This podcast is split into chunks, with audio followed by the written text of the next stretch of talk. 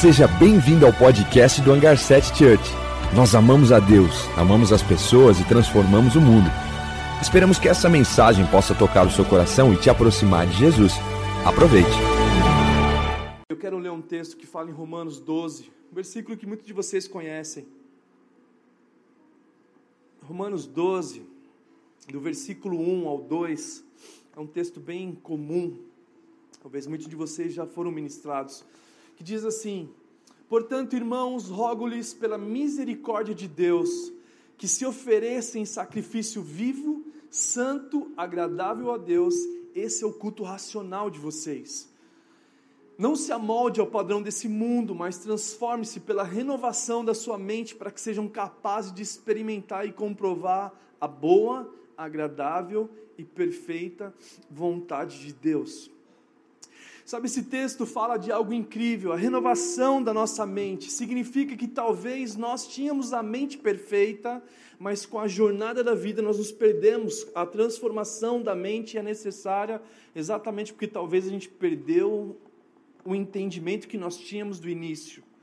O que eu quero dizer que antes da queda, antes de Adão e Eva falhar, nós tínhamos um pensamento, e quando nós falhamos, nós cometemos falhas e contra o nosso próprio Deus e nós perdemos a nossa essência.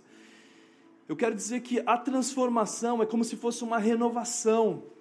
É como se tivesse um carro velho, um, um, carro antigo, quando ele é restaurado, a cor dele volta à cor normal, dentro do tecido, do, do estofado do carro, ele volta a funcionar da forma perfeita. E o desejo de Paulo era falar para eles assim: ó, nós precisamos voltar ao nosso pensamento do início, de como nós éramos feitos antes da queda de nós voltarmos a pensar como o céu pensa, nos comportarmos como o céu se comporta. Esse era o desejo dele, porque talvez muitos de nós, nessa jornada de influência do sistema, até mesmo o mundo, nós nos perdemos na nossa essência, talvez o nosso coração, que parecia em áreas com Jesus, nós a gente perdeu um pouco dessa essência de refletir a Jesus.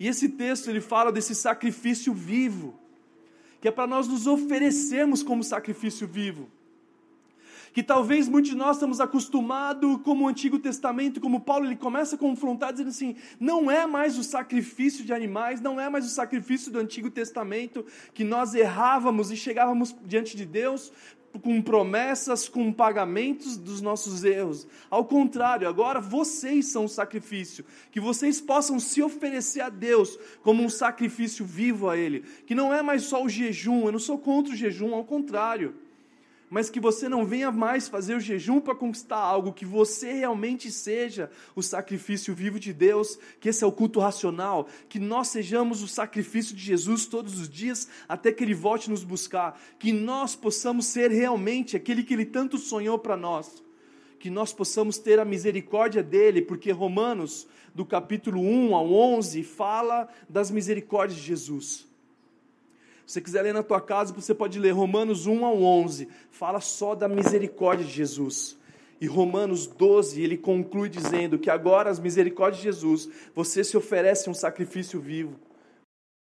Então, que nós nos oferecemos como sacrifício vivo por causa da misericórdia dele, ou seja, já que ele nos amou, nós devemos devolver esse amor a ele como um sacrifício racional, um entendimento maduro, que a gente possa realmente viver a vida dele, a vida ressurreta de Jesus. Que a gente realmente possa ser um sacrifício para o nosso Deus santo, que é separado para ele.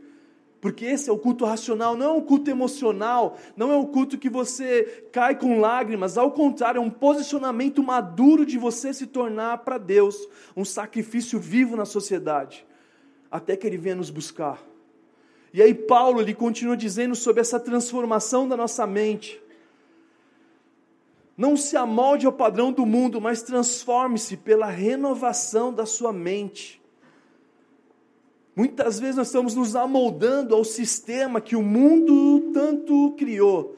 Muitas vezes, talvez você se tornou padrão ou molde de homens, ou molde de mulheres, ou molde, molde da sociedade. E, o, e Paulo está falando assim, cara, não se amolde a isso. Não se amolde a isso, porque se você se amoldar a isso, você não consegue experimentar a vontade de Deus que é boa, perfeita e agradável que cada um de nós temos que nos tornar realmente um sacrifício vivo, para que você renove a sua mente. Que o processo de você experimentar a vontade de Deus é a primeira coisa, é você escolher se entregar para Ele, você ser o sacrifício dele. Eu, tipo assim, a minha vida, o meu acordar, o meu futuro, o meu projeto é te servir, Jesus. E aí sim, esse sacrifício de você se entregar a sua vida a Ele, para que Ele possa fazer a vontade dEle, aí sim você consegue experimentar o quão bom e agradável é a vontade de Deus. Que nós temos que transformar nossa mente, é voltar ao estado original que ela tinha, porque talvez a influência desse sistema tirou dos seus pensamentos a prioridade do céu que o não se amoldar nesse mundo é porque talvez o mundo ele é arrogante, talvez o mundo ele não tem paciência, talvez o mundo não tem misericórdia, talvez o mundo não reflete o céu. E muitas vezes nós estamos amoldados, algumas áreas da nossa vida, ao padrão do mundo. É como se nós colocássemos aquele, aquela época de Páscoa, onde se fazem um ovo de Páscoa e põe aquele molde para o chocolate se tornar um ovo. E muitos de nós talvez nos tornamos o padrão do mundo. E aí isso impede que cada um de nós experimentamos a vontade de Deus. E é engraçado que a vontade de Deus não é a nossa vontade, é a vontade dele. Porque a vontade dele sim é boa, perfeita e agradável. Mas é impossível de eu experimentar o que é bom e o que é perfeito e o que é agradável se eu não me tornar um sacrifício vivo a ele. De eu não me entregar a ele. Deus, eu sou o próprio sacrifício. Deus, eu sou a própria oferta. Deus, eu sou o próprio jejum. Faz a sua vontade, está aqui minha vida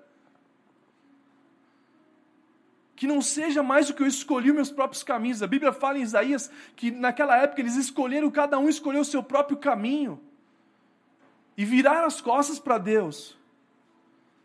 E muitas vezes nós estamos assim, e o ponto principal é Romanos 12. Agora, vocês são um sacrifício vivo, eu oro. Paulo falou assim: cara, eu imploro para que vocês entendam a misericórdia de Deus na vida de vocês, porque através dela vocês conseguem ser o sacrifício vivo para que através dela vocês possam realmente se entregar. Pai, eu entrego o meu futuro, eu entrego o meu casamento, eu entrego a minha profissão, eu entrego os meus sonhos diante de Ti. Eu sou o sacrifício. E aí sim, o próximo passo é: agora eu não quero mais me amoldar ao que o mundo me ofereceu. Por isso que o cristianismo ele tem duas funções importantes. Uma é a fé, é você crer em Jesus, você crê que Ele é o teu Deus, você crê que Ele é o único e suficiente Salvador da tua vida. Mas você crê, e aí você começa agora a transicionar para o comportamento dele, que você possa refletir a Ele.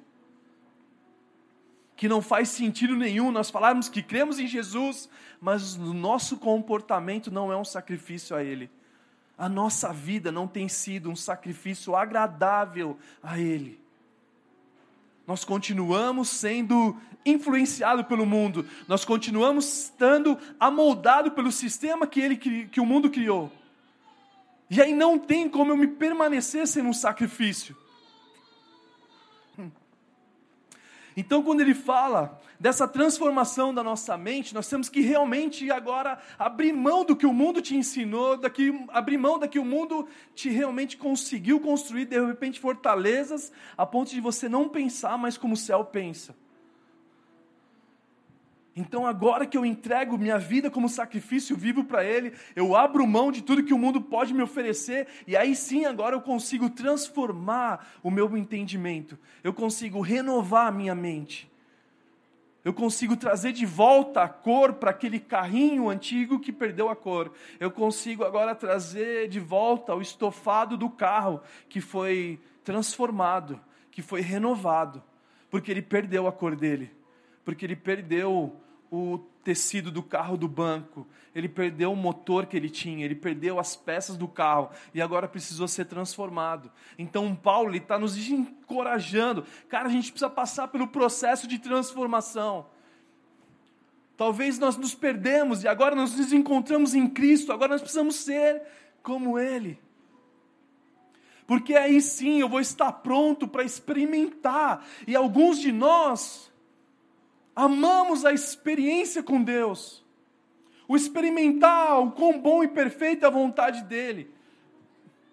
Muitos de nós queremos viver uma experiência só, o experimentar. Mas a Bíblia fala que não é só experimentar, não é só um gosto, é comprovar também. E o comprovar é ter certeza de que a vontade dele é boa e perfeita e agradável. Não vale a pena você viver uma vida de experiências com Deus, ao contrário. Agora você precisa passar pela fase do comprovar, do ter certeza que a vontade dele é boa, perfeita e agradável, que você abriu mão da sua vontade, que você abriu mão daquilo que o mundo poderia te oferecer em sacrifício vivo a ele. E aí sim você consegue voltar à sua imagem e semelhança conforme você foi feito, e o seu pensamento já não está mais nas coisas da terra, ao contrário, ele reflete o céu. Que foi isso que Jesus falou no Pai Nosso que seja feita a tua vontade na terra, como acontece no céu. Que o desejo de Deus, como fala em Romanos, em Romanos 8, Romanos 8, 28, não sei se dá para colocar no texto, Romanos 8, 28 fala que nós somos predestinados a ser semelhantes ao Filho. Diz assim o texto, ó, sabemos, Romanos 8, 29, desculpa pois aquele que de antemão conheceu, também os predestinou para serem conforme a imagem de seu filho, a fim de que ele seja o primogênito entre muitos irmãos. Ou seja, o desejo de Deus é que nós sejamos restaurados à imagem e semelhança de Jesus. Que a nossa mente possa ser a mente de Cristo. Como Paulo fala, que nós temos a mente de Cristo que se nós entendemos que a mente de Cristo é o que nos constrói um caminho para viver a vontade dele, e não só experimentar a vontade, mas também comprovar a vontade dele que é boa, perfeita e agradável. Qual é a vontade de Deus no seu, nos seus negócios? Qual é a vontade de Deus na sua família? Qual a vontade de Deus para os seus pais? Qual é a vontade de Deus no seu casamento? Qual a vontade de Deus na sua faculdade? Porque é impossível de nós experimentarmos se primeiro nós não sermos o sacrifício vivo de Deus.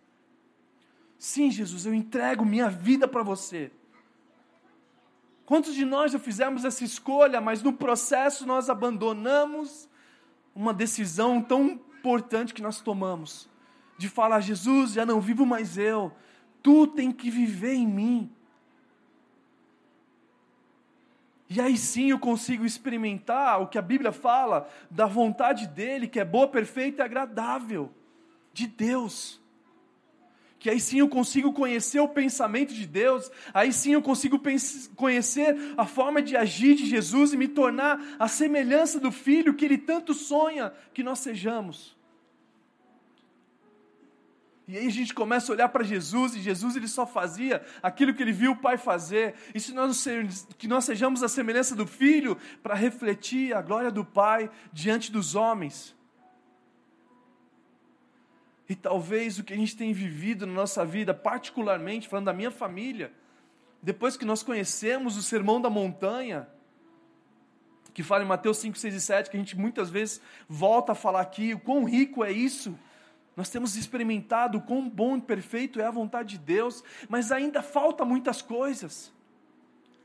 Não significa que nós somos perfeitos, mas significa que o desejo do nosso coração é se tornar cada vez mais um sacrifício vivo para Jesus. Um sacrifício vivo com a minha mente. Para que eu possa ser transformado de volta conforme eu fui feito no início. A minha origem que eu perdi. Para que agora eu possa olhar para todas as coisas com base no céu, não mais na terra para que eu possa olhar com a base na eternidade, não mais nas coisas passageiras. Para que eu possa olhar para áreas da minha vida e ver aquilo que Jesus precisa transformar. Para que eu possa olhar para as minhas finanças e observar se elas têm sido uma bênção para as coisas do céu, ou simplesmente eu tenho investido nas coisas terrenas. Porque se eu não renovar a minha mente, eu continuo não experimentando o quão bom, perfeito é a vontade de Deus. Então, o desejo de Jesus é nos atrair o nosso coração. Quando Jesus estava na presença de Herodes, ele tinha o privilégio de falar para Herodes: Herodes, eu sou o rei mesmo e você tem que me entender. Não, Jesus falou para ele: o meu reino não é desse mundo, o meu reino é no coração do ser humano. Eu quero reinar eles. Então, o desejo de Jesus sempre é que nós sejamos um sacrifício para Ele. Pai, eu entrego tudo que eu tenho. Pai, eu entrego a minha vida por você. Pai, eu entrego o meu sonho, eu entrego a minha família, eu entrego a minha profissão, eu entrego o meu futuro como sacrifício vivo e agradável para você. Que a minha vida seja agradável a Ti. Que o meu trabalho possa te, agra te agradar. Que as minhas atitudes possam ser as suas atitudes. Que os meus pensamentos sejam transformados para que eu tenha um pensamento ideal de viver uma vida que te agrada, porque aí sim eu consigo experimentar a tua vontade. Esse sempre foi o desejo do céu. Que a gente não venha mais se amoldar ao sistema mundo. Que mesmo que a gente esteja aqui no mundo, a gente tem que colocar os nossos pensamentos nas coisas que estão no céu que mesmo que cada um de nós estejamos aqui nesse sistema, boa parte de nós somos muito mais influenciados pela terra do que pelo céu. Mas nunca é tarde para nós nos entregarmos para Cristo e dizer: sim, Jesus, tudo que eu fiz talvez não foi tão bom, as escolhas que eu cometi talvez me levaram a buracos, mas agora eu tenho uma escolha de me entregar para Ti. E Pai, faça a Tua vontade agora. Que a partir de hoje não seja mais os meus planos, que não seja realmente aquilo que eu sempre pensei, ao contrário, que você mostre o plano que você tem para mim, que você mostre o sonho que você tem para mim, que eu abro mão do meu pelo teu. Esse é o desejo de Jesus. Queria que vocês ficassem em pé para nós orarmos por isso. Tem um texto que fala em Efésios, Efésios 4, versículo 17 ao 18. Diz assim: Assim eu lhes digo, e no Senhor insisto, que não vivam mais como gentios, que vivem na inutilidade dos seus pensamentos. Eles estão obscurecidos no entendimento, separados da vida de Deus, por causa da ignorância em que estão devido ao endurecimento do seu coração. Ou seja, existem pessoas, por causa do endurecimento do coração delas, elas vivem inutilidade dos seus pensamentos estão pensando em coisas fúteis, porque não conseguem abrir o coração para que o Senhor possa reinar sobre ele. Eles continuam com o coração dele endurecido, por causa do, coração, do coração deles endurecido, eles não conseguem pensar como Jesus pensa. E que cada um de nós possamos nos refletir sobre isso. Será que o nosso coração tem sido duro? Será que o teu coração tem sido duro na, na questão da família? Será que você tem sido um coração, teu coração está duro na questão das finanças? Será que o teu coração tem sido duro na tua profissão, no lugar do teu trabalho? Será que você endureceu o teu coração a ponto de você não conseguir entender o que Jesus quer fazer? Que esse Romanos 12, 1 e 2 só está falando de uma coisa: que a gente possa voltar a pensar como o céu pensa. Que você possa ser transformado para receber aquilo que o céu tem para cada um de nós. Por isso que em João 15 fala que aquele que está em mim, aquele que estiver em mim, tudo que pedir ao meu Pai, Ele te concede. Porque quando nós estamos em Cristo, a gente só vai pedir o que o céu já pediu. A gente só vai pedir aquilo que Jesus pediria. A gente vai parar de viver esse mundo egoísta esse mundo que muitos casamentos são destruídos por causa do egoísmo. Muitas pessoas não conseguem entender o plano do céu porque o coração se endureceu. E o desejo de Jesus é nos trabalhar para que você possa experimentar a vontade dEle. Porque a vontade dEle, sim, é boa, perfeita e agradável. Será que nós temos vivido a vontade dele, que é boa, perfeita e agradável? Tem sido bom, tem sido perfeito e tem sido agradável? Se não, nós temos uma chance de voltarmos a Deus e falar: Jesus, que a minha vida seja um sacrifício vivo a Ti. Que eu possa me entregar todos os dias da minha vida sendo um sacrifício vivo para o céu. Para que eu possa realmente experimentar a Tua vontade para a minha vida a tua vontade, não mais a minha. Foi isso que Jesus fez na parte mais difícil da vida dele. Ele fala: Pai, se possível, afasta de mim esse cálice, mas contudo, seja feita a tua vontade. Seja feita a tua vontade. Que a gente possa ser transformado o nosso entendimento, a voltar o estado original de como nós pensávamos, para que a gente possa realmente experimentar a vontade de Deus. E a vontade dele é que nós sejamos a semelhança do seu filho a vontade de Deus é que nós sejamos a semelhança dele, para que a gente tenha a paciência que ele Jesus tem, para que a gente possa perdoar as pessoas como ele perdoava. E aí sim eu vivo com bom e perfeito e agradável, porque eu consigo experimentar a vontade dele, comprovar através das minhas atitudes. Porque agora já não vivo mais eu, ele está vivendo em mim. Então, o mundo que me fez ser arrogante, o mundo que me fez ser impaciente, não ter perdão com as pessoas, agora eu não quero mais ser amoldado nesse mundo, ao contrário, eu quero ser construído de volta, conforme a imagem e semelhança do teu filho. E que quando eu olho para Jesus, eu preciso ver se as minhas atitudes refletem a de Jesus.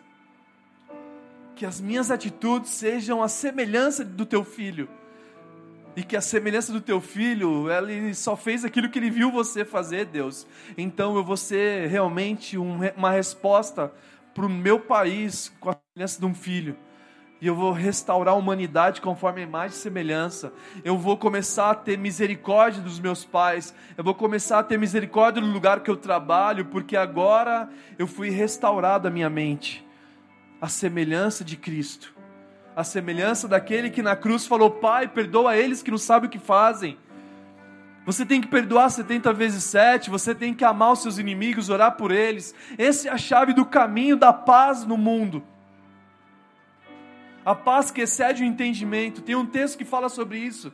Em Filipenses 4:7 diz assim, ó, Filipenses 4:7, e a paz de Deus que excede todo entendimento, todo pensamento, guardará o coração e a mente de vocês em Cristo Jesus. Oh, e a paz de Deus, que excede todo entendimento, guardará o coração e a mente de vocês em Cristo Jesus. É nele, é em Cristo, que nós possamos ser transformados de volta, renovada a nossa mente, conforme a mente de Cristo, para que o meu falar seja Ele, que o meu pensar seja Ele, que tudo seja para a glória dele. Amém? Feche seus olhos, vamos orar.